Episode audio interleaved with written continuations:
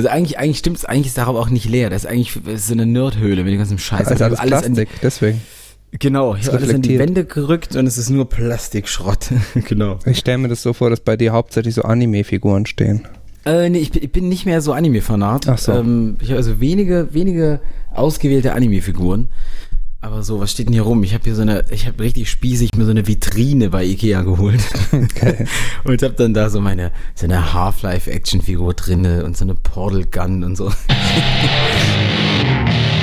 Herzlich willkommen bei Bandleben, dem Podcast von und über und mit dem Musikmachen von und mit dem Jan, dem Johnny. das bin ich, und natürlich äh, auch diese Woche wieder mit einem Gast und das ist dieses Mal der Hannes von Captain Kappa. Hallo. Stimmt das euch. soweit? Das ist komplett korrekt, ja. Ähm, obwohl ihr ja zurzeit in, in Pause seid, ne? Im Limbo, das stimmt. Im ja. Limbo. Irgend, irgendwo dazwischen. Seid, seid ihr denn in Pause oder seid ihr im Mutterschutz? Kommt da was? Ähm, ne, da, da, nee, wir haben das ja, wir haben das hauptsächlich äh, gemacht, äh, also wir haben das Pause genannt, einfach um uns in Hintertüchen äh, aufzuhalten, ne? Damit man damit ihr doch nochmal man- anfangen könnt einfach. Ja, genau, genau, weil wir einfach auch nicht, nicht, nicht sicher waren, ob, ob das jetzt eine Pause wird oder ob wir aufhören. Also haben wir gesagt, okay, lass doch erstmal kurz aufhören und uns einfach offen halten. Einmal Dann, ob das durchatmen weitergeht. quasi. Genau. Ist ja eigentlich auch der beste Weg. Also es ist ja auf jeden Fall deutlich geiler, als wenn so bei diesen großen Bands, die dann jedes alle zwei Jahre behaupten, dass es jetzt die letzte Tour ist und sie auf jeden Genau, Fall aufhören. Richtig, wir hatten ein bisschen Schiss davor, dass wir, dass wir nach einem Jahr wieder total Bock kriegen und dann Mhm. da stehen, ja, äh, okay, wir machen jetzt hier so eine Reunion-Geschichte. Das wollten wir vermeiden. Kommen wir mal erstmal dazu, wer du über, überhaupt bist. Wie gesagt, äh, du bist Mitglied bei Captain Kappa und ich würde sagen, du bist das, äh, ich würde vermuten, du bist das Mastermind hinter Captain Kappa. Der, Das ist äh, ein großes Wort, aber ich, der Macher der, der, so sozusagen. der Fadenzieher, der ein bisschen, Fadenzieher. ja. Ähm, Captain Kappa ist so, ich würde, ich würde ja fast sagen, das ist so Elektropop, aber auch Mhm. Indie, Elektro-Indie-Pop Ja, mit äh, Einflüssen von ganz viel Zeug drin, aber schon poppig Stimmt. auf jeden Fall. total. Die ich, letzten ich hab mich, Sachen fand ja. ich jetzt auch so ein bisschen wavig schon, die ich gehört ja, habe zumindest. stimmt, stimmt, Ähm, ja. und jetzt gucke ich mal hier als äh, Schützenhilfe in, in euer Wikipedia, da gibt es nämlich jede Menge. Und, das stimmt, der ist äh, nicht, der ist nicht sonderlich gut, der Artikel, aber es Ja. gibt einen. Ja, wir können das, ist ja so, schon mal so. Genau. so, fa- so fact-checken. 2005 habt ihr die Band gegründet. Das ist, ne, so, so früh war es nicht. Ich glaube 2005. Also direkt der erste Fehler. Das ist, da geht's schon los, genau.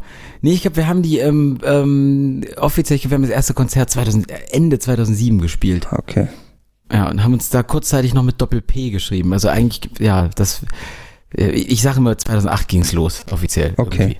Und ähm, ihr habt eine Platte äh, rausgebracht, äh, eure erste, Moment, jetzt muss ich hier runterscrollen. Tonight is the Constant bei Cobretti Records.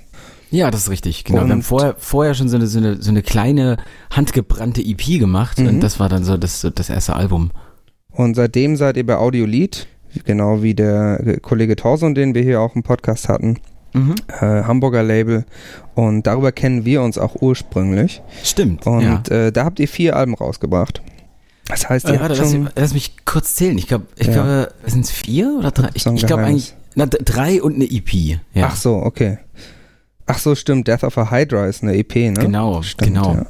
Okay. Äh, ich habe dich, äh, oder vielmehr Captain Kappa kennengelernt äh, 2011 äh, zum Ja. Album Save My Life.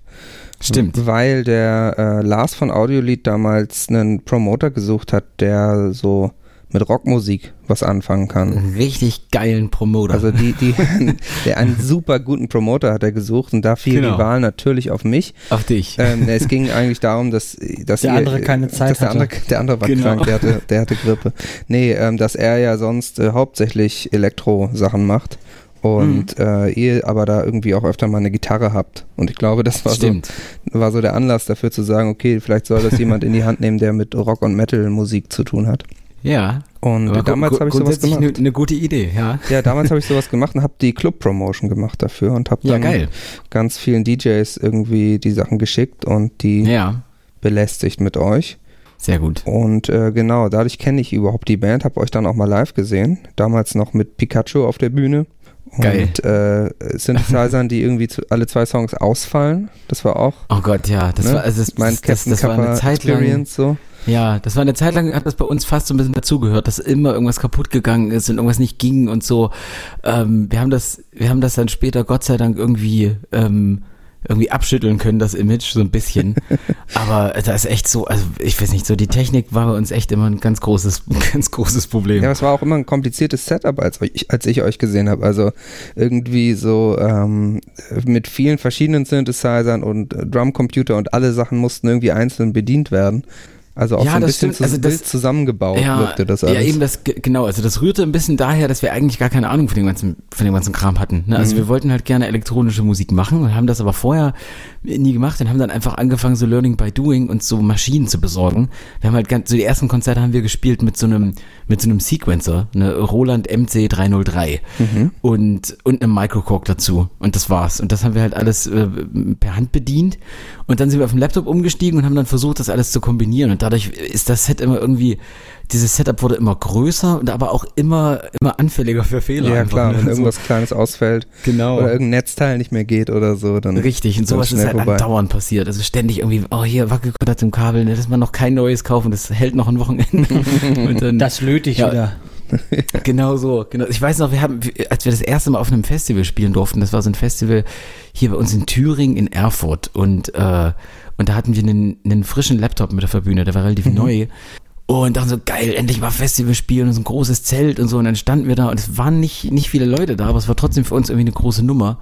Und dann, und dann ist irgendwie der Laptop im, im selben Song immer wieder nach einer halben Minute ausgestiegen. So. Und wir haben das so Scheiße. lange durchgezogen, dass das so eine richtig unangenehme Fremdscham-Show wurde und haben dann nach der Show festgestellt, wir hatten da einfach so ein, so ein, so ein, ähm, so ein, so ein, so ein Anti-Schock-Effekt hatten wir irgendwie angestellt im Laptop, dass wenn der Laptop wackelt, dass ja, er, dass, mh, dass er dass die irgendwie Festplatte versucht, die Fest, dann genau, äh, ausschaltet, ja. Genau das. Und das, ah, furchtbare Katastrophe. Und da waren halt auch so, so befreundete Bands von Audiolied. Ich glaube, Klickig Decker hat da gespielt oder so und war halt mit, und die haben das alle mit angesehen und es war einfach nur ist schrecklich. Und sowas ist total oft passiert. Wir hatten das mal mit so einem, äh, mit so einem Drumpad, was Ja. irgendwie so empfind, was zu empfindlich eingestellt war und dann auch Mhm. bei jeder dritten Bass, Auf so Vibration. Bass-Kick so irgendwie gesagt hat, okay, nächster Song. Oh. Gott, oh Gott. Und das ist dann irgendwie auch so zweimal passiert. Äh, Halt Ja. immer direkt am Anfang ist dieser Song einfach weiter geskippt worden. oh Und Gott, dann oh Gott. Äh, haben wir es glücklicherweise aber ziemlich schnell rausgefunden, das Ding einfach äh, Oh Gott. rausgenommen, sozusagen, aus der Gleichung und das dann per Ich- Hand gemacht. Wir hatten jetzt gerade am Wochenende was ähnlich Cooles und zwar haben wir auf so einem relativ äh, neuen, großen, coolen Festival gespielt, irgendwo bei Hessen, Rock am Stück und Ja. hatten vorher irgendwie tagelang ähm, eine MIDI-gesteuerte Lichtshow mit einem Mhm. programmiert. Dann haben wir aufgebaut, dann habe ich gesehen, scheiße, der Laptop ist abgestürzt, habe den schnell nochmal wieder hochgefahren, Ja, alles ja. angeklickt, zack, erster Song geht los.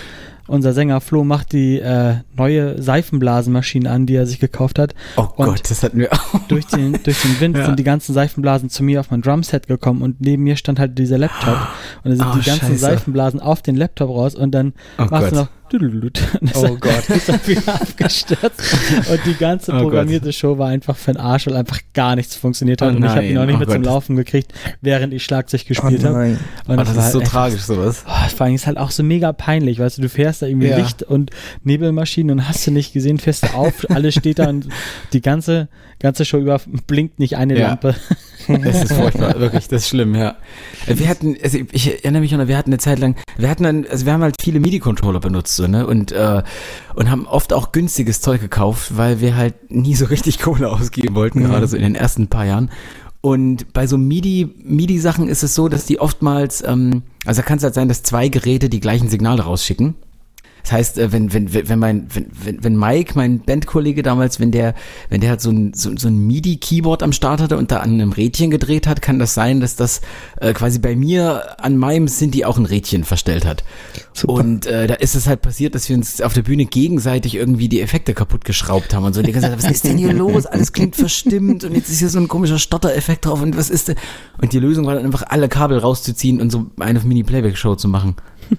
Ja, ist ja bei der Musik tatsächlich, äh, bietet sich das ja dann, wenn man zynisch Das sein will, fast an. Das ist ein bisschen wahr, ne? Ich habe hab hier gerade nochmal gelesen, ähm, also die Intro hat äh, es als Hochgeschwindigkeitspop bezeichnet. Ja, ganz, ganz, ganz früher tatsächlich. Zu, zum, zum, Ja. die, die haben dem einmal eine nette Review geschrieben. Ach ganz so, okay. Und die hast du Genau, das zufällig war jetzt gerade gefunden, oder was? Nee, Es steht im Wikipedia drin. Die Die ist da schlechten, verlinkt, ne? die schlechten Ja. Reviews haben sie hier wohl nicht, nicht reingenommen. Ja, gab es auch nicht so viele. Ich glaube, es gab einfach generell nicht so viele Reviews. so. Ich bin nicht schuld. Ich habe nur die Club-Promo gemacht, nicht die Presse. Stimmt. möchte ich noch mal, möchte ich, ich möchte mich davon Ja. reinwaschen. Stimmt, ja, Ähm, und wenn es uns irgendwo gut ging, dann ja wohl in den Clubs. rauf und runter gespielt, also in, in, auf Genau. allen Partys der Nation quasi. Genau. Ähm, ja, ähm, ihr habt dann 2011 habt ihr auch den New Music Award bekommen, das erinnere ich auch Mhm. noch, Ja. ein Musikpreis, aber das viel fettere Ding ist, ähm, 2012 habt ihr die Vans Warp Tour gespielt. Mhm. Legen, Vans Tour? legendäre US, äh, ursprünglich Punkrock äh, Ja. Sommertour, also Sommersause. ist ja im Prinzip Ja. so, wie so ein Festival, was durch die Was reißt. was die USA abfährt, ne?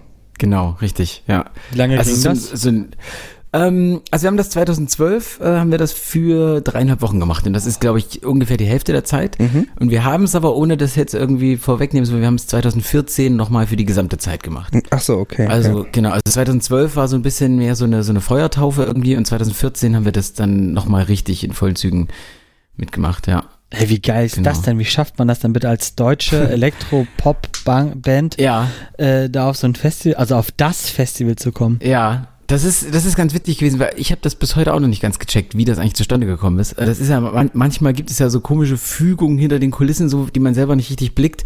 Ähm, es war damals so, dass wir einen, ähm, dass unser Booker ähm, von Audiolied, das war Hendrik und Hendrik, der hat, äh, der hat bei der Band Supershirt gespielt. Die gibt's auch schon eine Weile nicht mehr, aber es ist auch so eine Audiolied Rave Punk Band gewesen mit so ein bisschen, mit so ein bisschen pfiffigen Texten und so. Und der hat sich, äh, der, der, der hat sich bei uns einfach immer krass reingehangen und hat, äh, hat immer wieder nach so Zeug Ausschau gehalten, wo wir reinpassen könnten. Und ich glaube, durch diese New Music Award Geschichte, das, wo wir diesen Preis gewonnen haben, sind so ein paar äh, internationale Booking-Agenturen irgendwie aufmerksam geworden und meinten dann, Mensch, hier, ähm, die Warp-Tour tobt sich gerade ein bisschen aus, die wollen irgendwie gerade so ein bisschen mehr Elektro in ihrem Line-Up haben. Und, ähm, und wollen irgendwie auch so ein paar Bands von, von Übersee. Und da hat das irgendwie reingepasst. Ja, war für uns natürlich auch total krass, weil wir, wir sind halt selber mit, mit so Emo-Mucke aufgewachsen, so mit so Taking Back Sunday und äh, Jimmy Eat World und sowas und das passte ganz gut. Wer ist denn alles Ja, mit euch deswegen. mitgereist? Ähm, ich muss mal kurz überlegen, weil in meinem Kopf verschwimmen halt die beiden Warp-Touren immer so ein bisschen zusammen. Äh, aber 2012 war tatsächlich Taking Back Sunday mit dabei, was für mich so absolut, absoluter Irrsinn war irgendwie. Ähm, dann so, dann so richtiges Knüppelzeug, so, so auf, auf, ähm, aber wie heißen die, auf, auf Mice and Men und, Hm. und, und ich glaube, ich darf die jetzt nicht verwechseln, aber Motionless in White, Bone of Osiris, also so richtig knüppelhartes Zeug. Ähm, ja, und viele Sachen auch, die man hier in, äh, die ich gar nicht so auf dem Schirm hatte und dann erst dort gemerkt habe, wie groß die Bands sind. Ne? Es gab noch, wie heißt die denn, auch so eine, so eine bekannte, was ich gerade mir überlegen, Si- Si- Silence, äh, Sleeping, Sleeping with Sirens, genau, das war damals der totale Renner bei den Teenagern. Ja, also alles halt so, so Emo-Zeug, ne? Und 14? Äh, 2014, natürlich kurz überlegen. 2014 war das ein bisschen, das war ganz interessant, weil wir da auf einer, also es ist ja so, dass du da ganz viele verschiedene Bühnen hast und du wirst halt einer Bühne zugeteilt und gehörst dann zu der Bühne und spielst da jeden Tag drauf. Und 2014 war das so, dass wir auf so einer, auf so einer richtigen Elektrobühne gespielt haben. Und nun ist es dann so gewesen, dass du die, die Acts, die da auf deiner Bühne spielen, dass das wie so eine Familie für dich wird, so, weil man sich halt jeden Tag sieht und so. Und da hatten wir, ähm, ähm, ich, also K-Flay zum Beispiel ist so ein Act, die gerade ziemlich krass, äh, die gerade total bekannt ist. Irgendwie, ich habe gestern erst wieder so ein Radio-Special über die gehört und die, äh, die war zum Beispiel mit auf unserer kleinen Elektro-Stage. Und obwohl das die kleinste war auf dem ganzen Festival, ähm, ähm, hat man sich mit den Leuten halt total verbrüdert und so. Ähm, genau, wer war da noch mit dabei 2014? Ich überlege gerade, wer war denn da der große Headliner? Ich müsste jetzt einfach mal ins Line-Up gucken, bevor ich was Falsches erzähle. Aber auf jeden Fall viele Sachen, die ähm, legendär sind. Ich Genau, meine, die haben, ja also auch, es haben ja auch halt interessante Sachen gemacht. viele. Ne? Wilde Mischung auch, genau. Ja, genau. Also wie gesagt, die, die, die haben halt 2014 dann erst recht versucht, so ähm, äh, einfach verschiedene Stile noch mit ranzuholen. Also da haben dann halt auch Hip-Hop-Acts gespielt und, äh, und halt Mhm. viel Elektrozeug und so. Kurz Ja. vor, dem, vor dem Untergang dann sozusagen, ich weiß nicht. Jetzt gibt es Ja, die Warp Tour ja wieder. Irgendwie haben sie ja so ein So. Reunion, Also die haben, so eine kleine Version oder so machen sie genau, jetzt. Ne? genau. Also die, haben- die haben, glaube ich, die haben von, die haben, glaube ich, vor zwei Jahren oder so entschieden, haben sie gesagt, okay, wir machen jetzt nicht mehr diese, diese Riesentour quer durch Amerika, so wir machen nur noch so gewählte, ausgewählte Shows. Und jetzt haben sie dieses Jahr, glaube ich, so eine kleine, so eine, so eine Tribute-Geschichte gemacht irgendwie, wo es nochmal ähm, rumging. Naja. Ja, hier, ich sehe gerade, äh, Day to Remember, Breathe Carolina, Chelsea Grin, Enter Shikari, sowas halt, ne? Also schon Ähm, vo volle Packung war Tour natürlich. Ja, auf jeden Fall, ja. Nicht schlecht. Hm. Nicht schlecht. Und äh, hast du da äh, ein besonderes Erlebnis auf so einer, auf so einer äh, langwöchigen Tour gehabt? Hm. Also hast du da irgendwas, wo du denkst, ey, das war so verrückt da in Amerika? Ähm, ja, to total viel natürlich, ne? Also Hau das, raus. ähm, Dank Alles. alle, alles wahrscheinlich. Wir haben Ähm, Zeit. Ja, also ich, also ich finde, also ich, ich finde, ich finde es immer total schwierig, irgendwie so, so einzelne Momente rauszupicken, aber ich finde einfach so diese, so diese, dieses Paralleluniversum, mit dem man sich da so generell be- befand, fand ich total abgefahren. Also es ist zum Beispiel so, also so, wir waren, wir waren halt am Anfang natürlich da so ein bisschen, wie, wie, wie sagt man so, so Fish out of water mäßig. dass du Totale so drin Aliens warst und halt, ne? dachtest, genau, genau, wir sind hier, was ist denn hier los? Und das ist völlig fehl am Platz. Wart ihr auch und immer man- die Deutschen?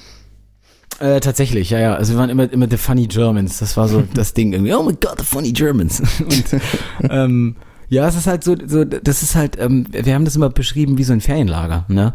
Weil, weil tatsächlich, das, also es sind so ungefähr 100 Bands, glaube ich, und äh, auch 99 Busse oder so, die da immer am Stück durch Amerika touren.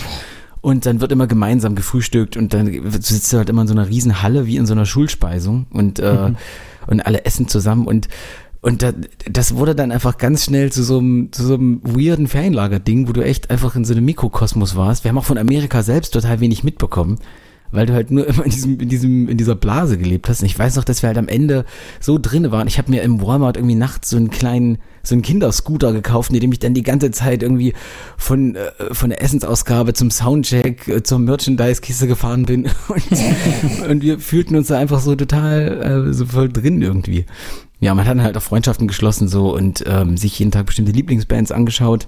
Ähm, ich überlege halt aber so eine, so eine, so eine besondere Erinnerung ist, glaube ich, dass wir gleich, wie gesagt, wir fühlten uns am Anfang so ein bisschen, so ein bisschen fremd und haben dann in der zweiten Nacht oder so, wir haben halt in so einem Nightliner gepennt mit, äh, mit drei, vier anderen Acts zusammen und ihren Tourmanagern und so und haben dann irgendwie in der, in der zweiten Nacht oder so im Bus äh, so eine Session gemacht, wo wir gesagt haben, okay, jeder hängt jetzt sein, sein, sein Handy irgendwie an die Anlage und jeder spielt seinen Lieblings-Emo-Song aus den, aus den Okay. 2000ern. Geil. Und dann ist das so krass ausgeartet, so obwohl wir uns alle nicht kannten, dass wir uns dann gegenseitig in den Arm lagen und so die Texte entgegengebrüllt haben. Und das war so wie, wie mit 15, als man irgendwie, irgendwie zum ersten Mal in der Indie-Disco irgendwie so. Ja, das war ganz, und da, und da waren halt irgendwie die Fronten dann klar, so, ah, okay, wir ticken ja irgendwie alle gleich, so, läuft. Ja, gut. Gab es auch irgendwas äh, Schlechtes? Also, weil äh, ich bin auch relativ Amerika-affin und da Ja. läuft ja einiges auch schon sehr doll anders als in Europa. Und äh, Total, ja. da kann man ja, glaube ich, so als, als Deutscher auch ganz gerne mal an seine Grenzen stoßen oder an, an äh, irgendwelche Konflikte, die man so nicht erwartet in, in dem Land, ne? Hm, ja. Ähm, ja, schon. Also, äh, also, also was, was wir immer so ein bisschen schwierig fanden, war, also wir, wir waren 2012 das, äh, ähm, das erste Mal da und da ähm, wollten wir alles richtig machen. Also haben wir so gedacht, okay, wir machen das so, wie das alle Bands dort machen. Und äh, diese Warp Tour hat so ein komisches Sys System. Und zwar ist es so, dass, also du kriegst nicht, nicht viel Geld als Band, so wir, wir sowieso nicht, auf der kleinsten Bühne und aus Deutschland und so. Ähm, weshalb sich alle was dazu verdienen, indem sie richtig krass hasseln und einfach ähm, versuchen, Merchandise zu verkaufen. Und deswegen sieht, sieht, dieser Fest, sieht dieses Festivalgelände immer aus wie so ein Jahrmarkt, weil jede Band so einen blöden Pavillon mit hat, Ach die so, die so, ja. alle so, so in, Mhm. in, in irgendeiner Druckerei richtig fett haben machen lassen. Und dann Den haben die 20, möglichst, möglichst auffällig natürlich dann macht. Ne? Genau, richtig, genau. Und dann musst du halt, der, der Tagesablauf war immer so, dass du morgens irgendwie halb acht aus dem Bus steigst in die, in die Gluthitze und versucht hast, dir einen möglichst guten Platz für dieses Scheiße. bescheuerte Merchandise-Zelt zu suchen. Und dann war das halt so, dass, dass dort wie alle Bands so richtig krasse Dinge hatten mit 20 Motiven, T-Shirts und äh, die komplette Diskografie mit und und wir hatten einfach so ein richtig schäbiges Baumarktzelt, wo wir mit Klebeband irgendwie Captain Kappa draufgeschrieben haben und hatten irgendwie ein T-Shirt mit, das wir in Amerika haben billig drucken lassen und ein Album halt, was dann da rumlag und es hat halt niemand was gekauft bei uns. ne? Also es war einfach so, drumherum war einfach alles geiler als unser schäbiges Mistzelt. Und deswegen haben wir 2014 gesagt, ähm, wir machen das einfach nicht. Wir nehmen einfach kein Zelt mit und verkaufen so, nichts. Dann lasst ihr es einfach so, ja. Genau. Ist wir ja haben, entspannter dann, ne? es war viel entspannter. Also die, der Grund, die Grundidee war, wir machen dafür mehr so, mehr so Promo-Zeug. Wir machen, machen dafür mehr, mehr so Radio-Interviews und zecken uns da überall rein und versuchen einfach irgendwie da Rummel zu machen. Hm. Und wir hatten dafür dann so, ich weiß, wir hatten so kleine Plastikchips mit, wo QR-Codes drauf waren, wo man sich so ein, ein Album runterladen konnte. Das, die haben wir dann verschenkt. Und dadurch war, war die zweite Tour viel entspannter für uns. Aber ähm, das war so ein bisschen, das, das war so ein bisschen merkwürdig, weil, weil wir so ein bisschen die Faulen waren. Ne? Du hast halt gesehen, wie alle drumherum sich so ultra krass Die den haben Arsch einfach den, aufgerissen den haben. Hustle nicht mitgemacht, so. Nee, genau. Und das kam nicht bei allen gut an, ne? Also es ist, es ist zum Beispiel dort auch so, also die, die Warp Tour ist halt total krass von so einer, von so einer Mentalität durchzogen, so, you gotta work your fucking ass off. Also es ist so, das sagt dir halt da jeder. Und es ist zum Beispiel so, dass du jeden Tag ähm, deine Spielzeit, dass die neu ausgelost werden. Ne? Ach so, so okay. früh ist, mhm, du gehst morgens in so ein Büro und da stehen dann alle schon in so einer Riesenschlange davor und holen sich diese Zettel ab, wo drauf steht, wer wann spielt. Und es ist man hat tatsächlich so gemerkt, okay, wenn du dich irgendwie mit den Produktionsleuten gut gestellt hast und irgendwie ähm, wenn du gestern Abend beim Abbau von Bühne C mitgeholfen hast, dann hast du am nächsten Tag plötzlich einen besseren Slot gehabt, ne? Das ist ja geil. Wirklich jetzt? Und ja, ist tatsächlich so. Wir haben die ersten Wochen richtig beschissene Slots gehabt. Wir Ey, haben ganz uns, haben mal ehrlich. gefragt. wir würden immer als erstes spielen. Ja, es, es, war halt, es war halt bei uns auch so, weil wir halt gedacht haben, nee, wir machen das doch nicht mit dir, so ein Quatsch. Und ähm, haben halt immer so morgen zum Neuen als erste Band gespielt, wo halt kein Schwein kam. Oder als letzte, was auch immer schlimm war. Und haben dann irgendwann gedacht, nee, warte mal, wir melden uns jetzt mal freiwillig zur, zur Küchenhilfe im Catering an. Oder wir schmieren jetzt mal 100 Sandwiches für die Busfahrer und haben halt so eine Aktion gemacht. Und plötzlich ging das. Plötzlich haben wir irgendwie 14 Uhr gespielt zur Peak Time und äh, oder vor dem, vor dem größten Act auf unserer Bühne und so. Geil. Und ja, das war halt so eine Mentalität, die man erstmal checken musste und das Spiel musste man erstmal irgendwie begreifen, um da mitmachen zu können. Ja, das war schon abgefahren. Echt witzig. Das musst du dann erstmal durchschauen und dann äh, versuche diesen Vorteil äh, rauszuarbeiten, ne? Ja, also was, was mir noch einfach, was noch so ein bisschen, ähm, was noch nicht so eine super geile Erfahrung war, war, dass ähm, äh, wenn du halt ewig in so einem Bus rumhängst, wie gesagt, wir waren, glaube ich, sieben Wochen da und pennst halt sieben Wochen lang hängst du mit zwölf Leuten immer in diesem kleinen Bus rum. Also das heißt klein, aber natürlich riesig für unsere Verhältnisse, Mhm. aber für zwölf Leute einfach ähm, ziemlich kleine, enge Petrischale. Ähm, und da, da passieren dann natürlich so Sachen. So, es war einer dabei, der war so ein, das war so ein, so, ein- so ein Dubstep-Act und der war auch relativ bekannt eigentlich und seine Peak-Time war aber ein bisschen vorüber und, und, und der hat dann so, der hat dann so eine, so eine, so eine schlimme Tourdepression bekommen und du warst einfach live dabei und hast dann dem Menschen beim Verfall zugesehen und äh, er hat dann irgendwie morgens im Neuen angefangen, sich die erste Whisky-Cola im Bus zu machen, hat dann nur noch geflucht und so und du hast die ganze Zeit gedacht, oh, du musst eigentlich nach Hause, du musst hier ganz schnell weg und ähm, so eine Sachen halt, die man dann einfach miterlebt, ne? Oh Gott. Ja. Vor allem, Ja. du musst ja auch aufpassen, dass du da dich quasi nicht ansteckst daran, ne? Da, oder dass du halt so genervt bist dann von so einer Person, dass Das du dann selbst irgendwie Das eine stimmt, ja. Hasskappe kriegst.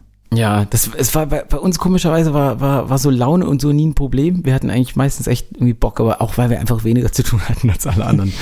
da und dann nur zu gelegen haben. Es war auch so, dass es dann abends immer, das war so ein Ritual, es gab so jeden zweiten Abend so ein fettes Barbecue. Also die Tour, die, die Organisation, die haben sich halt super krass drum gekümmert, dass es den, dass es, dass den Künstlern nicht langweilig wird. Ja, klar, dann weil so Sachen haben wir alle viel zu viel Zeit, ne? So eine Ge- lange Tour. genau, genau. Und die haben dann, die haben dann so Sachen gemacht, wie wenn wenn es einen Off-Day gab, dann ähm, dann haben die so Aktionen gemacht, wie irgendwie, dass es mal in einen Vergnügungspark ging, wo alle gratis rein durften, oder Das dass wir ja so eine, so eine, oder dass, dass wir so eine Speedboat-Aktion gemacht haben, wo wir dann am Ende auf so einem Berg gelandet sind, wo es irgendwie so ein riesiges Steakhouse irgendwie auf so einer Bergspitze, also so völlig abgefahren Kram, die man ein- einfach sonst nicht nicht macht, so ne? Ja, klingt wie, äh, äh, wie der Himmel auf Erden, ey. Eine, eine Superklassenfahrt. Ja, Johnny, wir sollten da mitmachen. Tatsache. Ja, ist, wie auch immer. Ja, genau. Reißt noch mal ein paar in die Vergangenheit und macht da noch mal mit. Hat es denn äh, euch auch was gebracht für den deutschen Markt? Dass ihr dann wiedergekommen seid und dann hieß es auch mal, ey, das waren noch die Mhm. von der, von der Warp Tour?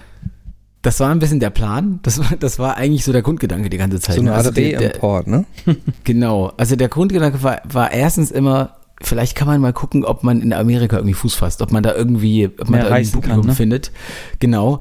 Was natürlich, äh, was, was überhaupt nicht funktioniert hat. Also das, Mhm. wir haben dort, wir haben dort so ein bisschen Pressekram gehabt und haben dort eine Videopremiere gemacht und sowas, aber Das ist wahrscheinlich auch ein viel zu riesiger Markt, ne? auf jeden Fall, der mag es einfach Den riesig. zu wir haben- bearbeiten. Genau, das haben wir, also da, da haben wir, das haben wir einfach auch nicht gecheckt und so, wie man das richtig macht. Und, ähm, und in Deutschland war es so, dass das einfach, es hat einfach, haben wenig Leute mitbekommen. Ne? Mhm. Also ähm, es war eher so, dass wir in Deutschland halt einen Sommer nicht da waren, was irgendwie viel Dollar auffällt, wenn du mal einen Sommer nicht auf irgendeinem Festival bist, so. Und jetzt die Leute hier tatsächlich einfach nicht so da interessiert hat, glaube ich. Dann sagt, okay, sind die Jungs in Amerika und toben sich aus. Na, na, na schön. Und wir sitzen hier und können uns die nicht live an. Und, hier- und hier bei uns in Güstritz spielen sie nicht. Genau so, So ein Scheiß. genau so. ja, also ich habe, was ich nur mitbekommen war, dass das so unter Bands hat sich das so ein bisschen ähm, äh, rumgesprochen und da, da fanden, also das ist dann so, dass wir dann in Backstages Leute kennengelernt, was ihr, ihr wart die, die auf der Warptour waren, das gibt's doch nicht, haben wir noch gedacht, was schicken da so Elektropop-Lümmel hin und wir wollten da auch mal. so, das fand ich ganz geil. Ja. Ja, es ist wahrscheinlich, äh, wie du sagst, also hier kriegt man es natürlich in dem Sinne nicht mit. Da vielleicht einmal am Anfang, okay, wow, die fahren dahin, aber Mhm. äh, du bist ja nun mal dann auch nicht da als deutscher Fan und Ja, richtig. merkst dann genau. eben nur, dass sie in der, dass ihr dann irgendwie zwei Monate lang oder so nicht bei Genau. uns spielen könnt. Ja. Ja, das stimmt. Okay. Ich muss aber auch sagen, so, wir haben das auch damals, ähm, ah, wir waren so ein bisschen, wir waren auch immer so ein bisschen faul. Ne? Wir waren immer ein bisschen bequem und so. Ähm, und wir, so wir waren immer nie bereit, so den, den, den letzten Step zur absoluten Professionalität zu gehen. Mhm. Und haben zum Beispiel in Amerika unseren Social Media Kram total vernachlässigt. Ja. Äh, so man hätte da, also äh, heute schüttelt man echt so mit dem Kopf, denkt, sich, wieso habt ihr nicht am Tag 10.000 Instagram Stories gemacht und sowas? Ich glaube, Stories gab es damals aber noch gar nicht. Ähm, und wir hatten damals noch nicht mal einen eigenen Instagram-Account. Aber genau, man hätte es eigentlich komplett begleiten müssen, Social Media mäßig. Ne? Richtig, genau. Also ich, wir, haben, wir, haben, wir haben so Tourfilme gemacht und haben die auch im Nachhinein dann so gepostet, so nach und nach. Aber ähm, ja, das war, da, da waren wir einfach nicht, nicht hinterher genug. Ne? Mhm. Das kenne ich aber auch, dass man da irgendwie immer äh, dran erinnert werden muss irgendwie. Das, das, das haben, da haben wir auch in dem Podcast schon mal, schon mal drüber Ja. geredet. Es gibt dann Ja. doch immer so ein bisschen so eine, ja, so eine Hemmung, wenn man da nicht so voll drin steckt. So. Total, also ja, Entschuldigung, dass ich unterbreche, aber es ist ja auch wirklich Nee. so, dass wenn du da nicht jemanden dabei hast, der das für dich macht und du es vielleicht noch Richtig. selber machen musst, Ja. dann verschwindet das, Das ganz, ganz schnell. Also ja. das ist bei uns zum Ja. Beispiel auch so, dass wir äh, immer, wenn wir nach Russland fahren, dass wir da halt irgendwie voll viel Video-Equipment mitnehmen und machen Mhm. und tun und aufnehmen und dann macht man das vielleicht den ersten, den zweiten und den dritten Tag Ja, und dann richtig. fällt es irgendwann hinten raus und dann denkt man so, ja toll, ich wollte ja eigentlich noch ein Tourvideo machen und dann habe ich aber gar kein Material mehr, weil Es ist- alles andere ja, es wichtiger ist- war, ne?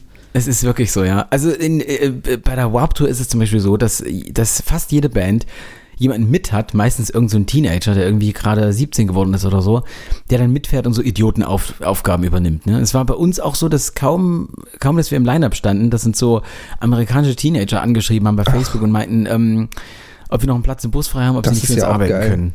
Ja. Und, und wir waren so, ey, sorry, aber wir müssen, wir müssen einfach nur sparen. Wir können, wir können niemanden mitnehmen. Ja, nee, ich will nicht bezahlt werden, ich will einfach nur so, so eine Catering-Karte und äh, mitfahren. Und ich arbeite dann acht Stunden am Tag für euch. Und ähm, ging aber nicht, weil allein die Plätze im Bus halt schon eine Menge Geld geschluckt haben. Hm. Äh, ja, das, deswegen, also viele Bands haben sich dann einfach so Lümmel geholt, die das gemacht Klar, haben. für den sie. drückt man dann eine Kamera in die Hand, beziehungsweise Genau. klar, heute Genau. haben die dann das iPhone und machen das alles. Ri- Richtig, ja. Ich glaube, das ist jetzt, also das war damals schon technisch nicht, nicht schwer. Es ist ja auch noch nicht so lange her, das ist jetzt ich, fünf Jahre her oder so. Ja, aber es macht schon einen Aber, Unterschied. ähm, also die Ja, schon. Kameras sind ja. schon deutlich besser geworden in den Telefonen. Das macht es eigentlich viel einfacher, wenn man dran Richtig. denkt und sich kümmert. Ja, genau. Also ich Okay. weiß, wir haben das am Anfang gemacht, da saß ich dann halt nachts noch im Bus, wenn alle gepennt haben und hab Videos geschnitten. Hm. Und dann war das aber auch so, dass das mit, dem- mit dem WLAN immer so ein Riesenproblem war. Du musstest immer in irgend, also diese Locations waren immer so, so riesige äh, Amphi, äh, Amphitheaters. Also das waren so riesige Parks mit einem, mit einem großen Amphitheater in der Mitte. Und dann musstest du halt immer irgendwie auf, auf äh, in irgendeinen Umkleideraum mit 20 verschwitzten Rockmusikern, dann musst du da deinen Laptop aufmachen, das bisschen WLAN ziehen, was noch da ist und das hat alles einfach nicht so geil funktioniert. Ziemlich viel Warp Tour und das äh, ist ja auf jeden Fall auch, auch, auch crazy. Ähm, Mhm. Danach habt ihr dann einen Line-Up-Wechsel gehabt und der Mike ist ausgestiegen und du hast dir zwei, zwei neue Jungs gleich geholt. Habt ihr Mike Stimmt. kaputt gespielt in Amerika? Ähm, ich weiß nicht, ob das Amerika war, aber ähm, nee, Mike hat sich einfach so, der, der hat sich kurz danach, wir haben noch ein paar Konzerte gespielt und so und haben auch weiter geplant und dann ähm, kam Mike so eine Familienplanung dazwischen, wie das Hm, manchmal so, so ist halt, ne? Und dann ähm, ist er auch nach Berlin gezogen und hat dann gemeint, ich, das wird ihm jetzt einfach zu kompliziert. Und das war auch völlig, völlig verständlich und logisch. Ja. Und es war aber tatsächlich so, dass wir, also wir waren halt immer so ein Duo und wir kannten uns halt echt schon aus der Grundschule. Und das war immer auch ein bisschen unser Ding, so dass wir so das, die, die lustigen Sandkastenfreunde sind. Und wir hatten tatsächlich kurz vor diesem, vor, vor diesem Ausstieg geplant, jemanden dazu zu holen. Ach Weil so. wir eh immer, immer unseren besten Freund mit hatten, der bei uns Merchandise geslinkt hat und, äh, und eh immer im Studio mitsaß und so. Und dann haben wir gedacht, sind, wir, sind wir eigentlich bescheuert, warum nehmen wir den nicht einfach mit auf die Bühne? Dem kann man doch noch auch viel mehr- irgendwas in die Hand drücken. Genau, da können wir noch viel mehr Kram machen. Und als, und als es darum ging, so um diesen Schritt, hat Mike gesagt, ja Leute, eine schlechte Nachricht, aber ich, ich bin dann erstmal raus. Aber schön, Mhm. dass jetzt noch einer dabei ist. ja, und dann brauchten wir halt noch jemanden, der Gitarre spielen Und dann habt ihr als Trio weitergemacht und dann eben noch äh, die nächsten, also die EP und die und das letzte Album dann noch gemacht. Genau, genau, richtig. Wie, wie das, ja, wie das halt so ist, so Besetzungswechsel ist halt einfach schwierig, ne? Man kann das Mhm. den Leuten immer, immer, ähm, ja, ist glaube ich einfach, einfach schwierig für einen, für einen Fan. Also wir hatten ja jetzt nicht so eine riesige Fanschar, wir hatten so eine kleine, sehr enge, eng vernetzte irgendwie Fanbase, die, die irgendwie immer am Start war. Und äh, ja, und denen dann zu sagen, okay, diese, diese, die, eure beiden Sandkastenkumpels, die sind jetzt nicht mehr, aber hier Mhm. sind zwei neue. Wir sind übrigens zwei Ähm, neue, wir sind auch die genau. besten Kumpels. ihr habt, ihr habt Genau. noch nie von denen gehört, aber wir sind die besten Kumpels. Richtig, genau. Also es war, es war zum Glück gar nicht ganz so schwierig, weil den, den Mario, wie gesagt, den kannten alle schon von Tour. So, ja, den haben gut, wir auch ja. immer Mhm. irgendwie ins, ins Rampenlicht ein bisschen gestellt. Und der Gitarrist war Marco von Supershirt, mit denen wir, mit denen wir auch ganz viel getourt haben und so. Mhm. Das ging schon. Aber es ist trotzdem natürlich so ein Besetzung, Besetzungswechsel von einem Duo ist halt immer ist schwierig. Ja, ist auf jeden? Fall was ganz anderes als jetzt bei einer Fünf-Mann-Band oder so. Ja, richtig. wenn da richtig. ein, wenn da der Bassist ausgetauscht wird oder so. mhm, Ähm, genau.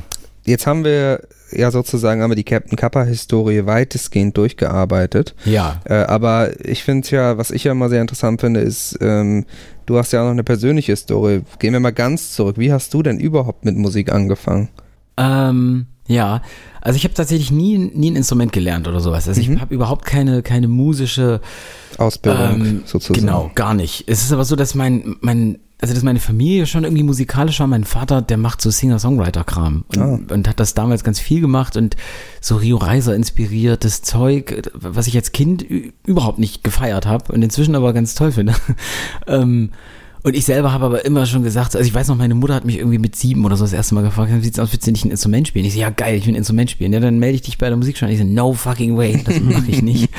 Und, äh, und habe aber trotzdem immer Instrumente so im Haus gehabt, durch meinen Vater und weil irgendwie äh, ganz viele Leute in meiner Familie gespielt haben und habe dann halt immer einfach auf der Gitarre rumgeschrammelt und auf, auf das auf eine Kassette aufgenommen und so.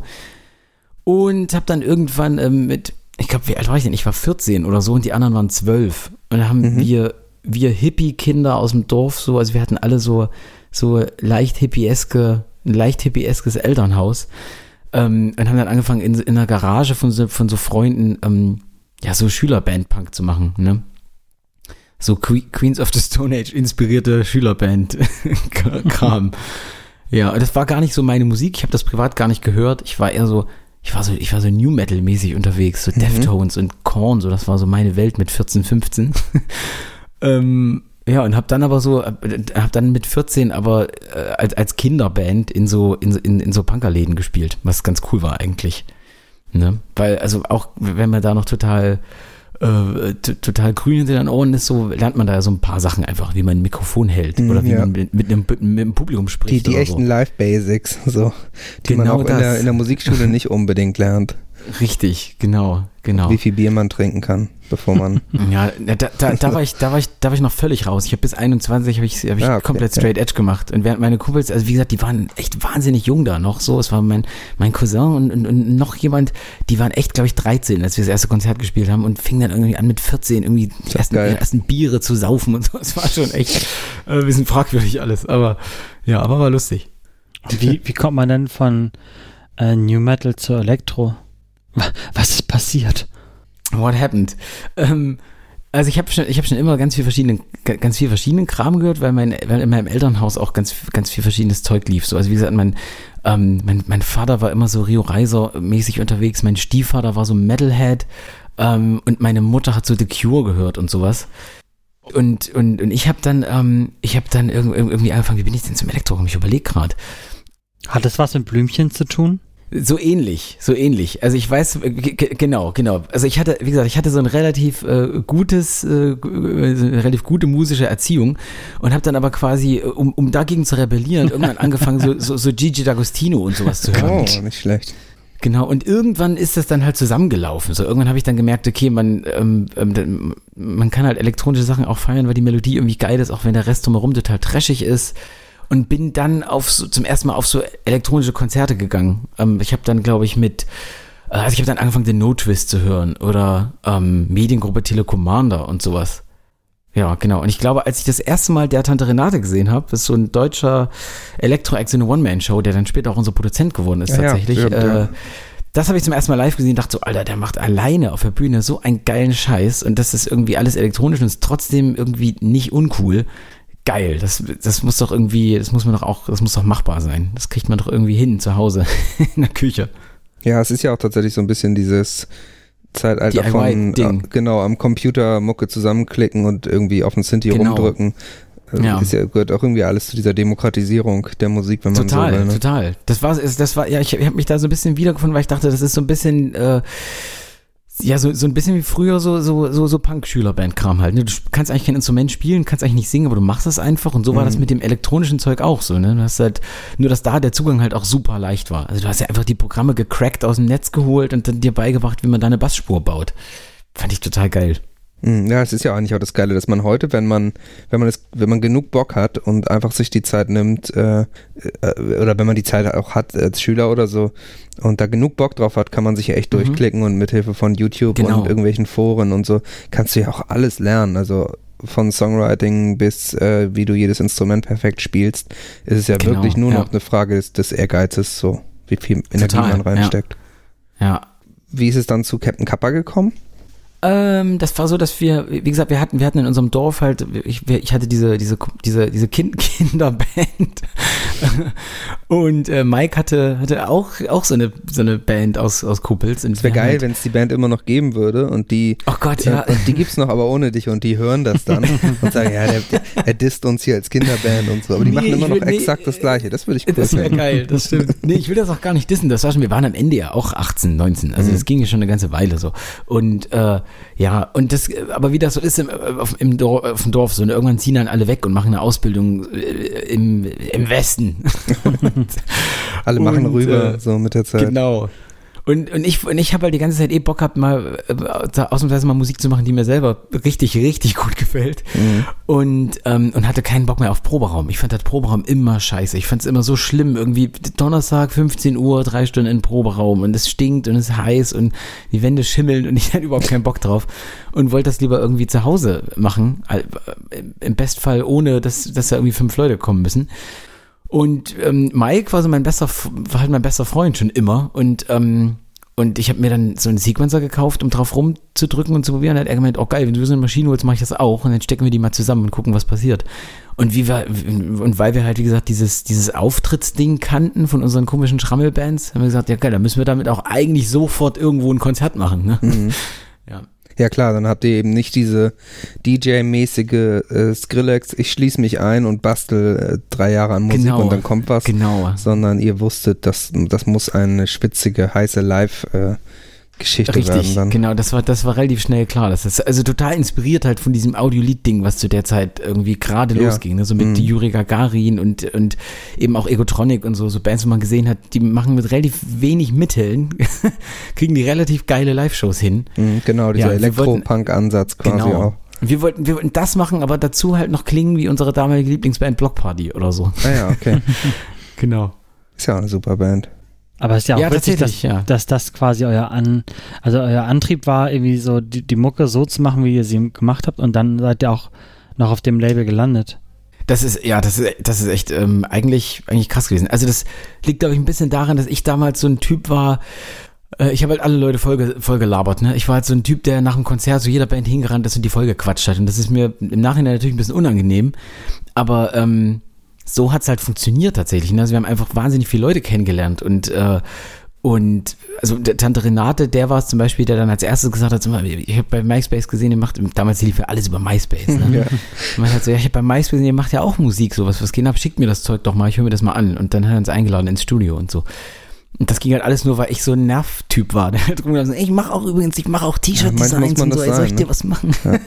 ja. total. Ja, Netzwerk ist halt alles, ne, irgendwie. Ja, Networking. Bin ich inzwischen nicht mehr, macht mir nicht mehr so großen Spaß. Man muss, man muss aber tatsächlich auch sagen, das Audiolied natürlich auch, äh, also das war in meiner Wahrnehmung immer ein echt gutes Label, die sich äh, um ihre Künstler ja auch kümmern. Also ich habe auch mhm. den Eindruck gehabt, dass die eben für alle ihre Acts irgendwie dann auch richtig was machen, wie du schon gesagt hast, euer Booker bei Audiolied, der dann auch richtig Bock auf euch hatte. Ähm, mhm. das ist ja auch nicht selbstverständlich. Es gibt ja auch genug Bands, die dann irgendwo landen und da kommt dann eine Platte raus und dann war es das irgendwie. Ja, oder halt ja, irgendwelche Booker, die ja. halt keinen Bock haben zu bucken und dann kommt da halt nichts Und dann bucken die halt nicht, ja. Richtig, ja, genau, das gibt's äh, zu Also da hattet ihr ja sozusagen dann auch, äh, wenn man so will, glaube ich, ganz schön Glück mit dem dass das sich so ergeben ja, hat, auch mit dem Label. Ja, also das, das war, das war am Anfang war das für uns halt total krass. Also wir konnten es ja immer gar nicht, gar nicht fassen, dass sich überhaupt jemand interessiert für den Kram und, und dann da noch so, so Arbeit reinsteckt und sowas. Das war, war für uns am Anfang echt so eine große neue Welt irgendwie. Boah, geil, jetzt sind wir in Hamburg und müssen einen Vertrag unterschreiben, so krass. Was halt auch Quatsch ist. Der Vertrag war ein leeres, ein leeres Blatt Papier tatsächlich. Das war so eine symbolische Nummer. Ja, das macht auch tatsächlich, also speziell bei, wenn in so einer kleineren Band ja auch irgendwie keinen Unterschied, ob du dann 50 ja, oder 55 Prozent von irgendwas abgibst. Also so diese Vertragsgeschichten ja, genau. äh, sind dann ja auch echt nicht so ja. wichtig. Hauptsache die Platte kommt raus. Ja, richtig, genau. Ja, da, ja, da geht es einem am Anfang halt auch echt noch um andere Sachen. Also, also später genau. fängt man dann an, über so Sachen nachzudenken. Sind die Deals eigentlich alle fair und muss man da nochmal drüber gucken und Mhm. Ja, am Anfang ist das natürlich, also ist scheißegal. Hauptsache, wir haben eine Platte im Mediamarkt stehen, wie geil. ja, der Klassiker. Ich, ich fand, das, das, das war tatsächlich, ich weiß hier, also Norman, äh, alles der Tante Renate, so der hat dann ganz am Anfang mal gefragt, ja Jungs, wo, wo, wo wollten die hin mit der Band? Was wollten die machen? Und dann, wie gesagt, wir würden dann einfach einmal im Leben gerne eine CD, die im Laden steht, die man kaufen mhm. kann. Und mit dann wird das unser, Genau, genau, so. Das war, und im Nachhinein ist dann aufgefallen, was für ein dass das in Deutschland überhaupt kein Problem ist, für ein paar Kröten eine CD irgendwie in Vertrieb zu stellen, die dann keiner kauft. Ja, die erstmal da stehen zu haben, ist nicht der schwierige Teil eigentlich. Richtig. Also gut, bis, die, bis so eine CD fertig ist, aber die muss ja auch nicht gut sein. Also von daher. Auch wieder wahr, ja. Ja, ja, das stimmt. Aber das, das hatten wir ja auch schon. Also es ist auch bei mir genauso, dass das immer so ein, so ein Ziel war. Irgendwie ja. eine CD, die im Handel ist und dann, sobald man das geschafft hat, hat man natürlich irgendwie ein, ein nächstes Ziel und dann äh, wird es irgendwann eben auch vielleicht unerreichbar. Aber ihr habt da natürlich auch genau, ganz schön viel ja. abgehakt. Mm, ja, wir, wir, hatten, wir hatten so eine Phase von so ein paar Jahren, wo es, wo, wo irgendwie eine Menge ging und wo immer mhm. mehr ging. Und wo wir auch so ein bisschen dachten, oh geil, jetzt haben wir es irgendwie, jetzt, jetzt haben wir es gerissen. Jetzt kann nichts, uns nichts mehr passieren. ist natürlich, natürlich Quatsch. Aber war geil. Das ist auch sehr cool. Johnny, bitte. Du, du wolltest auch was sagen. Ja, ich habe gerade äh, ausgeholt und wollte fragen, äh, nachdem das ja alles so durch die Decke gegangen ist und äh, mhm. ihr das so schön aufgebaut habt, äh, wie kann man denn dann sagen, okay, Jungs, lasst uns mal nicht auflösen, sondern nur mal eine Pause machen? Ja, war, wart ihr einfach satt an, an Live-Auftritten oder hattet ihr keinen Bock mehr, neue Sachen zu produzieren? Also, äh, man muss ja auch sagen, das frisst ja alles wahnsinnig Energie und Zeit, mhm, sowas, mhm, total, wenn, man, ja, wenn man so heftig sieben ja. Wochen irgendwie auf Tour ist oder äh, irgendwie diverse Alben rausbringt. Äh, wo ja. war da für dich der Punkt zu sagen, okay, ich muss mich jetzt hier mal rausnehmen, ich muss mal äh, mhm. das Karussell verlassen, was ich hier mal in Gang gesetzt habe? Ja, ähm, also ich habe eigentlich, also ich bin immer irgendwie mit der Philosophie rangegangen, dass, ähm, dass das so lange geil ist, wie man so eine Steigerung spürt. So, ne? Also solange man merkt, wie es geht voran und es wird irgendwie größer und so ähm, mhm. und man hat da noch riesen Spaß dran. Und ähm, also Lewe zum Beispiel, der Labelchef von Autolied, der hat auch ganz früh mal mir irgendwie den Satz mitgegeben, hat so gemeint, ey Digga, ähm, wenn die Leute deinen Scheiß nicht mehr hören wollen, dann, dann, dann, dann lass es doch einfach so, ne? Und ich, ich, ich finde, das ist so ein bisschen wahr. Also ich bin, also klar macht man Musik irgendwie für sich selber, aber es geht bei der ganzen Sache, man ist ja schon total davon angetrieben, dass das Leute feiern. Ne? Mhm. Man will halt, dass die Konzerte geil und voll sind und man will, dass die Leute bei Spotify deinen Kram hoch und runter hören. Und es ist tatsächlich einfach so, dass, ähm, ich glaube, das kann man jetzt auch so mit ein bisschen Abstand, äh, wir haben die letzten Konzerte irgendwie letztes Jahr im Herbst gespielt. Jetzt kann man, glaube ich, ähm, schon so offen sein. Ich, das, ja, ja, dass man einfach, dass man einfach gemerkt hat, okay, da ist jetzt einfach nicht mehr, nicht mehr so ein krasser, äh, so, so ein krasser Andrang auf unseren Scheiß am Start. Mhm, ist nicht Äh, mehr so frisch Leute- und, und heiß. Genau, so. die, die Leute rennen uns nicht jetzt jetzt gerade nicht krass die Bude ein für diese Art Musik, die wir machen irgendwie. Mhm. Ähm, ja, und, und ich, ich, wir hatten einfach, glaube ich, alle keine Lust drauf, jetzt äh, so, so, so, da so, eine, so ein Hobby draus zu machen, ne? so dass wir halt irgendwie alle irgendwie tagsüber äh, den ganzen Tag arbeiten gehen und dann am Wochenende nach Wanne Eickel fahren und da ein Konzert auf irgendeinem Mini-Festival spielen. Das so sah nicht unsere Vorstellung von so einer Band aus. Ne? Mhm. Ja, und deswegen haben wir, wenn er gesagt, okay, dann lass uns jetzt nochmal ein paar richtig nette, geile Shows spielen und so. Ja, und uns war wichtig halt auch, dass wir noch, dass wir ein Album machen, mit, ähm, das wir richtig, richtig geil finden. Und das haben wir auch gemacht und geschafft. Ähm, das war tatsächlich auch su- super anstrengend und so. Also so, das war halt wirklich wie, wie, wie man das, ja, wie man das so kennt, ne? So Band im Studio da monatelang rumhängt und rumfriemelt und, ähm, und sich damit rum, äh, auch ein bisschen quält. Das gehört Sich an so mal dazu. Details aufreiben und so, ne? Genau, genau. Und ähm, ja, und das, das haben wir dann aber abgehakt, das Ding haben wir gesagt, okay, geil, jetzt haben wir es geschafft. Jetzt haben wir nochmal eine Platte gemacht, die wir uns selber total, die ich jetzt immer noch gerne höre. So, ich höre manchmal meine eigene Platte tatsächlich, weil ich die gut finde, weil ich die Produktion Mhm. mag und so. Genau, und haben aber, haben, wir- wir wollen jetzt nicht, nicht hier so eine Wochenend-Hobby-Band werden. Da haben wir keine Lust drauf. Dann lass uns lieber erstmal eine Bremse reinhauen und gucken, ob wir da vielleicht in zwei Jahren Bock drauf haben. Mhm. Auf Hobbyband. Genau. Ja, ich kann das sehr nachvollziehen. Also ich Ja, habe auch ich auch genau gut. diesen, diesen Ansatz. Ich habe ja auch immer Bands gemacht, so. Also äh, bin so ein, so ein Bandmacher sozusagen. groß rausgebracht Ja, hast ja. du sie Ja, alle. nicht, ich habe immer Bands nicht ganz so groß rausgebracht, aber ich habe sie halt so irgendwie mir äh, irgendwie habe ich mir, Gefügig mir, gemacht. nee, ich habe mir meine Bands irgendwie immer so weitestgehend ausgedacht, wie die sein sollen und das Ja, dann versucht ja. zu machen und eben war, war immer so der der der da auch den die Faden gezogen hat, Okay, cool. die Fäden und ähm, äh, ich äh, kenne das auch oder ich sehe das auch so, dass ich das Gefühl habe, es muss mehr gehen, es muss irgendwie eine Aussicht darauf geben, dass mehr geht, Mhm. so Ja, richtig. und richtig. dass man irgendwie nochmal eine Steigerung erfährt. Hm. Und äh, ich, ich würde das genauso unterschreiben, wenn ich das Gefühl hätte, dass die Leute nicht mehr so richtig Bock haben, dass, es so, dass die sozusagen müde sind davon, was wir machen, Hm.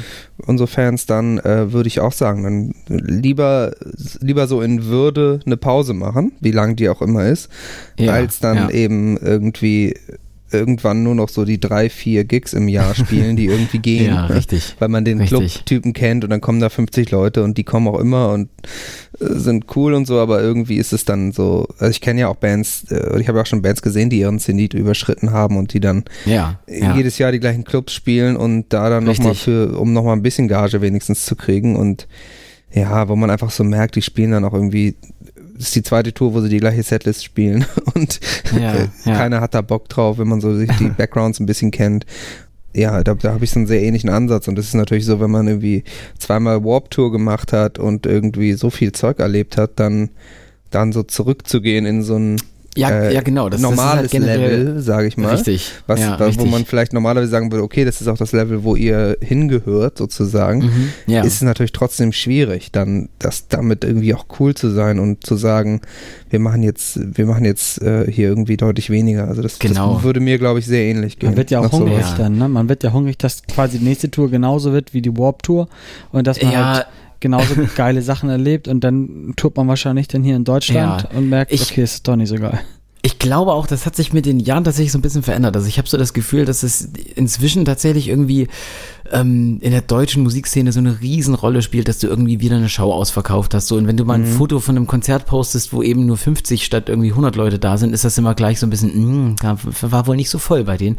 Ja. Ähm, also so die, ich weiß nicht, ob das, ob das durch Social Media kommt oder so, ich weiß es nicht, aber ähm, ja, das war so eine, da war plötzlich von allen Seiten so ein, so ein da hatte man so ein, so, so ein Druck, wo man sich dachte, okay, Gott, oh Gott, wir müssen jetzt unbedingt eine Tour ausverkaufen, weil alle geilen Bands verkaufen gerade ihre Ja. Touren aus. Man muss irgendwie immer ganz heiß sein, so für den, für den Markt, hat man den Eindruck. Ja, genau. Und gleichzeitig äh, ist es natürlich, also das sagen ja irgendwie auch quasi alle, gleichzeitig ist es schwieriger geworden, die Leute zu den, wirklich zu den Konzerten hinzukriegen. Und Ja, also schon. ich meine, selbst die, selbst größere deutsche Bands, die ich kenne, ähm, machen jetzt Weekender-Touren und fahren, also hm. die können schon nicht mehr am Mittwoch oder Dienstag irgendwo spielen. Ja. So, wo ja. irgendwie äh, vor ein paar Jahren noch tausend Leute gekommen wären, sondern die müssen jetzt schon Donnerstag, Freitag, Samstag spielen. Ja, ja. Äh, das, ich weiß nicht, vielleicht ist auch einfach dieser, dieser Rockmusik-Live-Markt, zu dem ihr dann ja doch auch gehört, der ja. ist auch, glaube ich, einfach schwieriger geworden. Und das kombiniert mit Social Media, wo alle sehen, wenn es nicht läuft, ist natürlich irgendwie auch blöd. Und ich meine, ja. klar, wie du sagst, wenn, wenn man auf dem Foto schon sieht, dass da wenig ist, dann, dann ist das, ja. dann ist es auch nicht geil. Dann sagen die Leute auch nicht, ja, cool. Nur halb voll. Richtig. Also, also, also ich, ich verstehe auch jede Band, die sagt irgendwie, nee, und, und, uns reicht das, uns reichen die, also weil die Erfahrungen, die man dabei hat, die sind ja trotzdem geil. So. Also auch ja. wenn du ein Konzert spielst, wo wenig Leute sind, irgendwie sind die Abende dann trotzdem immer, immer cool. Und das Rumfahren mit Freunden, das ist halt einfach, einfach schön und, äh, und gemeinsam irgendwie Musik machen und sowas. Aber ähm, deswegen so, ich verstehe das, wenn Bands sagen, das, das reicht uns. So, ähm, wir, wir können, wir, Klar, machen es, das halt am Wochenende. Es gibt ja auch Bands, denen, denen reicht es dann eben viermal in der Heimatstadt zu spielen und sonst im Probenraum Genau, ab und ja. zu ein bisschen zu Mucke zu Richtig. machen. Und ich kenne Ja. da auch diverse, also hier in Hamburg ist das fast wie so eine Krankheit irgendwie. Das ist vielleicht gerade, weil diese Stadt so satt ist, dass Ja. es echt viele Bands gibt, äh, die, die nichts machen. also Okay, die, die, die spielen halt hier. Und äh, Ja. da gibt es wirklich Bands, mit denen, ich weiß nicht, ich mache seit 2004 in Bands Musik und es gibt Bands, mit denen habe ich irgendwie 2006 zusammengespielt in irgendeinem Club Mhm. und die spielen heute noch in dem Club einmal im Jahr. In den- in denselben und, Club, und, ja, geil. aber, aber es reicht denen halt. So. ja klar, warum nicht? Lokalhelden. Ne? Warum nicht? Ja. Ja, es gibt auch in, in Amerika auch so eine, so eine Szene von, so eine ganz krasse Lo Lokalband-Szene, wo dann so Bands in einem Viertel einfach nur bekannt Mhm. sind und immer in derselben Kneipe spielen. So. Ja, vielleicht sollte man das hier auch einfach etablieren. Etablieren. Ja, so Resident äh, Bandmäßig halt. So. Genau, Local Ja. Heroes. richtig. Okay. Nee, also klar, das, das sehe ich auch so. Das kann man, das gibt es und das kann man ja dann auf eine Art auch verstehen, dass das Leuten reicht, aber ich bin da, glaube ich, ganz bei dir. Das ist, äh, mir wird es auch nicht reichen, nur so ein bisschen was Hm. zu machen. Ja. Ja, nee, da haben wir dann gesagt, nee, ach, das, das, das brauchen wir jetzt gerade erstmal nicht mehr. so, lass uns doch mal gucken, wie sich, wie das Leben, wie sich das anfühlt, wenn man es mal gar nicht macht. Ja. So, ne? Ich habe es ja auch, also ich habe das, glaube ich, insgesamt zehn, zehn Jahre gemacht oder elf sogar. Und äh, ja, ich weiß nicht, und fand den Schritt eigentlich jetzt, ähm, jetzt ähm, im Nachhinein ganz angenehm. Ja, mal eine Pause machen. sagen, wie fühlt sich ne? denn für dich jetzt gerade an? Hm. Ähm, wie gesagt, tatsächlich nicht, nicht verkehrt. Also klar habe ich manchmal so, ich habe jetzt, jetzt, wo, jetzt wo der Sommer kommt und alle Bands auf Festivals gehen und auch die Mhm. Bands, mit denen wir so befreundet sind und so, dann sieht so wie die auf, da klar denkt man dann irgendwie, ach schade, jetzt wäre jetzt wäre also Festivalzeit gewesen, nice. Aber andererseits hat man halt auch, also ich will jetzt nicht sagen, man hat dann irgendwann alles gesehen, aber es ist ja, wenn, wenn du irgendwie, also da, da kommt ja nicht mehr viel an, an ganz, ganz frischen Erfahrungen dazu. Ja, ne? So irgendwann, so, so gerade der deutsche Musikkosmos ist ja auch irgendwie so ein, da wiederholt sich halt viel und der ist nicht so riesengroß. Äh, weiß ich nicht, dass ich jetzt nicht das Gefühl habe, irgendwie, ich, ich verpasse da jetzt gerade wahnsinnig viel. Du bist aber ähm, prinzipiell, ja, wie du schon gesagt hast, ihr haltet euch ja auch so ein bisschen dadurch die, die Tür offen, nochmal noch mal was Richtig. zu machen. Und ich denke, also du, du, du bist ja irgendwie trotzdem Musiker. Ähm, dafür hast du es ja auch lange genug gemacht. Was würdest du sagen, oder kannst du das so sozusagen so in kurzem schreiben, warum machst du Musik, hast du Musik gemacht? Was ist da eigentlich so der Antrieb, außer natürlich reich zu werden? Ähm, das ist eine gute, also ich, also ich glaube, ich bin von, von Haus aus so ein bisschen, also ich bin so das typische, das typische Bild, so früher Klassenkasper gewesen und so und in der, in der Theatergruppe in der Schule und so. Also ich glaube, ich, ich habe einfach tatsächlich immer schon so ein bisschen Bock auf, äh, auf, auf Publikum gehabt. Ne? Mhm. So das, das äh, kann man, muss man, glaube ich, so zugeben. Ein, ein geborener Frontmann. Ja, weiß ich, ja, sch schwierig, das zu, aber, aber also, also ich habe da immer Bock drauf gehabt, einfach Mhm. Leute unterhalten, ne? Ähm, weshalb ich auch neben der Band also immer nach so nach so anderen Optionen gesucht habe. So, ich habe eine Zeit lang eine Kolumne fürs Weiß Magazine geschrieben und so einfach, weil ich halt Leute unterhalten gut finde. So. Mhm. Ähm, genau, und das geht halt nirgendwo geiler als mit einer Band natürlich. Also weil, weil die Reaktion, die du da für Bühne bekommst und so und dieses Miteinander, was man da mit dem Publikum hat, das ist halt, das ist nat- natürlich irgendwie einmalig. Und wenn das funktioniert, ja, und dann, dann ist es natürlich so, dass ich ähm, angefangen habe, Songs zu schreiben und so, um irgendwie damals noch aus so einer Emo-Perspektive raus, einfach um so, um so, um so Sachen zu äh, äh, weiß ich nicht, verarbeiten oder so. Ne? Also ich bin jetzt nicht der, der irgendwie die großen, äh, äh, der irgendwie seinen Trennungsschmerz in sechs Liedern verarbeiten musste, aber äh, ich fand das schon immer, immer wichtig, irgendwie aus, aus, aus, aus so Feelings äh, was, was zu machen. Mhm. Jan, hast Ja. du noch, hast du noch was? Ich bin immer noch bei der Warp Tour und immer noch Du, geplättet. du, du, tr- du träumst dich noch. Träume mich äh, noch in die Welt der Warp Ja, Tour. ich überlege auch die ganze Zeit, ob es noch irgendeine Anekdote gibt, die man unbedingt erzählen müsste. Witzigerweise war ich jetzt äh, vor ein paar Monaten gerade in Amerika und da gibt es ja immer diese Ah, geil. Outlet-Stores.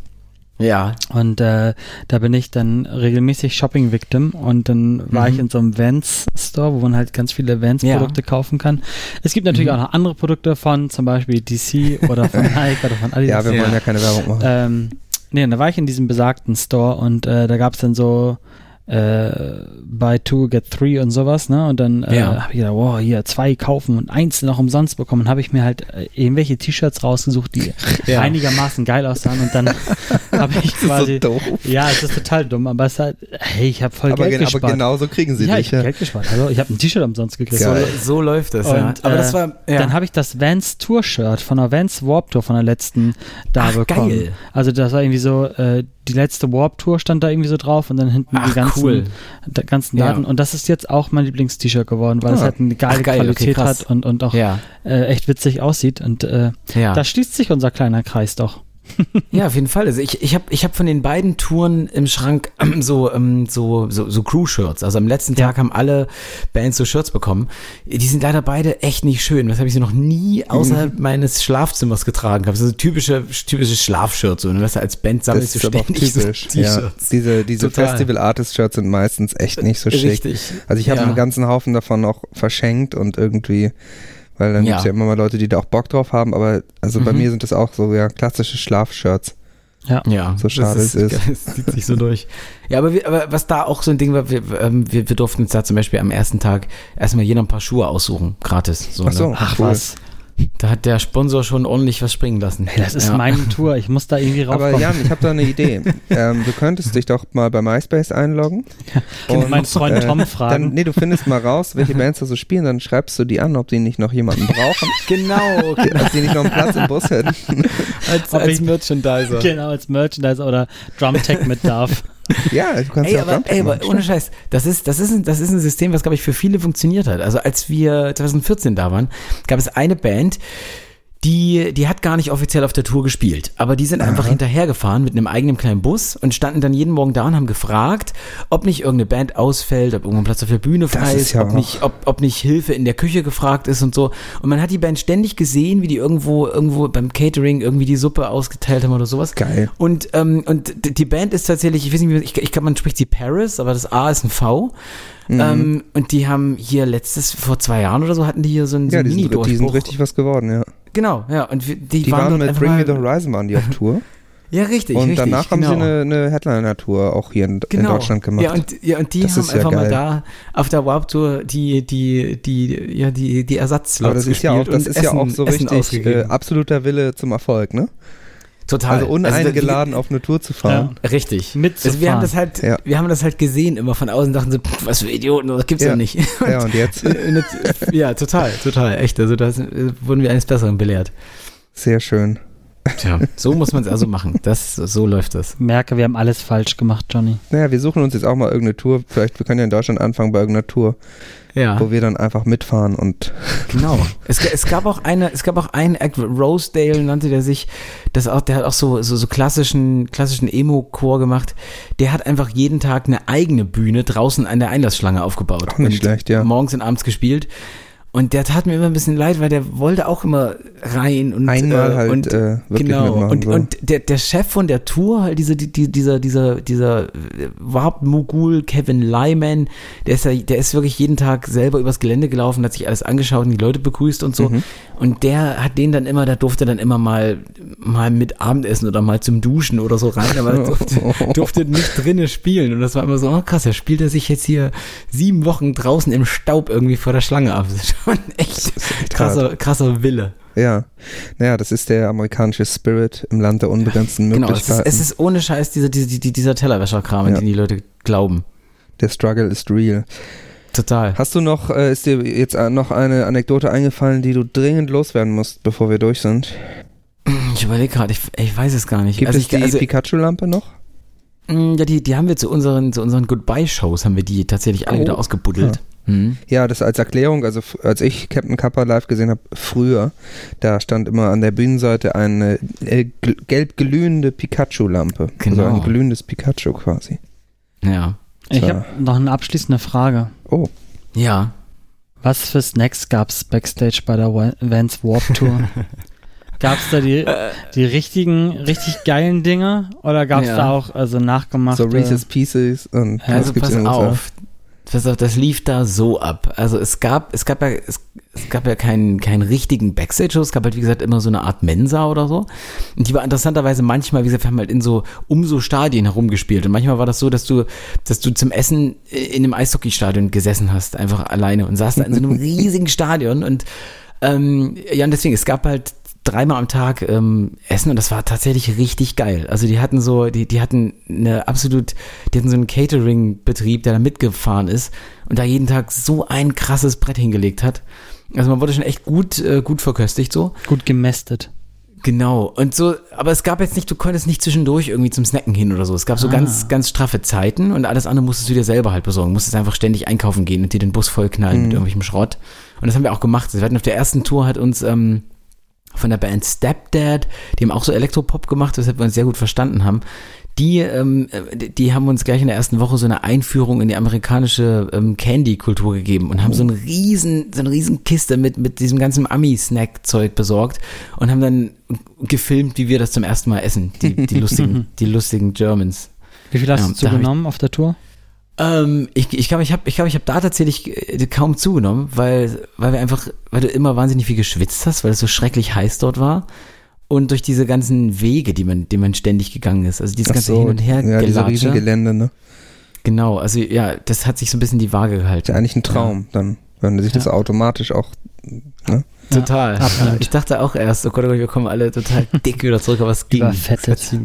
Genau, obwohl das Essen schon echt heftig war. Also es war echt so ja, so Ami- Ami-Zeug halt, ne? Die meinen das ja ein bisschen heftig. ernster. Das stimmt, ja, stimmt. Ah ja. Lass mal gleich ein. Eis essen, weil heute ist wieder extrem heiß. Ja, wir, wir, hier ist es auch heute, auch äh, heute Ja. ist es, obwohl wir hier in Hamburg sitzen, ist es hier sehr heiß. Bei dir ja auch, hattest du in der, Bei mir ist es heute echt schlimm. Ja. Ich habe tatsächlich, ich habe ich hab mir tatsächlich auch vorhin, äh, vorhin so, ein, ähm, so, so, eine, so, eine, so eine Familienpackung Wassereis geholt. sehr gut. Wir ähm, werden jetzt gleich mal ein, ein äh, Ben Jerry's essen. Das steht hier schon. Ja, Quasi gibt natürlich bereit. auch noch, äh, Gibt noch, auch noch Hagendas zum Beispiel Ja, oder Häagen-Dazs, auch genau. bei Rewe von Ja gibt es bestimmt auch eine gute Genau. Alternative. Ich habe heute, ich habe heute do, d- äh, das beliebte Dolomiti im Tiefkühlfach. Oh, aber ich das mag auch. Flutschfinger und ich mag auch Kaktuseis. Aber und- Kaktuseis ist mega. Kennst du die Kaktus Bites? Diese ganz Ja, pass auf jetzt, ja, jetzt, jetzt sage ich dir, was ich von den Bites halte. Das ist das Wichtigste Oh. hier in dem ganzen Podcast. Mhm.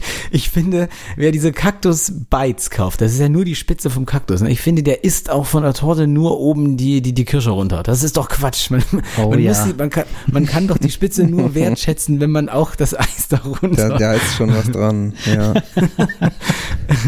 Nur so Cherry-Picking, das, nee, das geht doch nicht. ja, mit dann diesem- danke fürs Cherry, mit- Cherry Picking. Mit diesem kontroversen Statement äh, beenden wir den, die Sendung sozusagen. Äh, wir Ja. hatten den äh, Hannes zu Gast von Captain Kappa. Ja, das hier war Bandleben. Ja, vielen Dank für die Einladung. Das war sehr, Wir sehr danken, dass schön du, dass euch. du uns äh, hier Rede und Antwort gestanden hast und uns ein bisschen vom Rockstar-Leben erzählt hast. Quasi von Ja. unseren Träumen berichtet hast. Ja, ihr, ihr müsst aber, ich muss, ich muss sicherlich noch anhängen, so, ähm, das, das, man darf sich das wirklich nicht so, nicht so glamorous vorstellen. Ne? Das war Zu auch spät. alles immer. Zu spät. Damn, Ja. ja. gut, vielleicht, vielleicht lasse ich euch auch einfach in dem Glauben. Ja, Ich Du hast also- Gratis-Vans bekommen. Also hallo. Ja, ich denke mal, da, More da, not, ey. da macht dann der ganze Ja, Schweiß und der Dreck und so und das frühe Genau. Aufstehen und Sterben von der Hitze, das macht dann alles nichts mehr aus. Genau. Mit den richtigen Schuhen. Ja. Was soll's?